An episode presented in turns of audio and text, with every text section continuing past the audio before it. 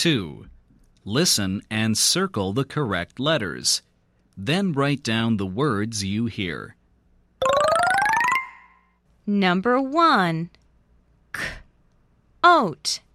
Coat. Number 2. Er. Ode. Road. Number 3. S. Ope. Soap. Number 4. Oast. Toast. Number 5. G. Oat.